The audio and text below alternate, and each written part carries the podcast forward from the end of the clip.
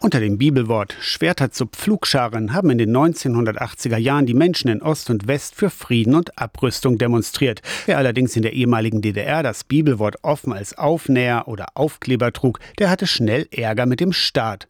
Umso spektakulärer war beim Evangelischen Kirchentag in Wittenberg 1983 die Aktion, bei der getreu dem Bibelvers ein Schwert zu einer Pflugschar umgeschmiedet wurde. An das 40-jährige Jubiläum des Protests erinnern Stadt Wittenberg und evangelische Kirche am Donnerstag unter anderem auch mit Zeitzeugen. Einige hundert Menschen hatten sich damals im Lutherhof versammelt. Die Stasi hatte zwar wohl Wind von der Sache bekommen, kam aber zu spät.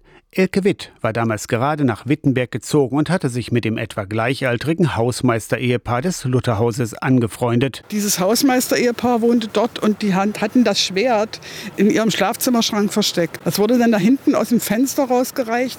Dann trugen zwei Frauen in weißen Gewändern das Schwert hier zum Brunnen. Und da stand ja dann der Schmied mit dem Amboss hier oben in dieser Balustrade. Standen Teile vom Kirchenchor, haben gesungen und wir haben hier alle immer mitgesungen. Das war auch eine ganz, ganz tolle Atmosphäre. So ein Feuer bringt ja so immer noch eine besondere Stimmung. Ja. Bilder davon gingen später um die Welt. Ein Affront gegen den Staat durch den Friedenskreis um den Wittenberger Theologen Friedrich Schorlemmer. Also er war ein geistig führender Kopf, er war auch ein Philosoph. Er konnte über Zusammenhänge, gesellschaftspolitische Zusammenhänge nachdenken und die auch wunderbar sowohl in Wort, also er war auch sehr redegewandt, aber auch natürlich schriftlich äußern. Ja, und er war ein Vordenker. Bei der Feier am kommenden Donnerstag kann Schorlemmer selbst aus gesundheitlichen Gründen nicht dabei sein. Für Elke Witt hat sich durch die Begegnung mit ihm, durch die Aktion und die Mitarbeit im Friedenskreis das Leben verändert. Dann auch über den Gesprächskreis Schollemer und dann sogar in einem Taufkreis bei Friedrich Schollemer und von Friedrich Schollemer 1984 als Erwachsene getauft worden. Am Donnerstag könnt ihr Elke Witt und weitere Zeitzeugen von 1983 beim Friedensfest im Hof des Lutherhauses treffen und ins Gespräch kommen.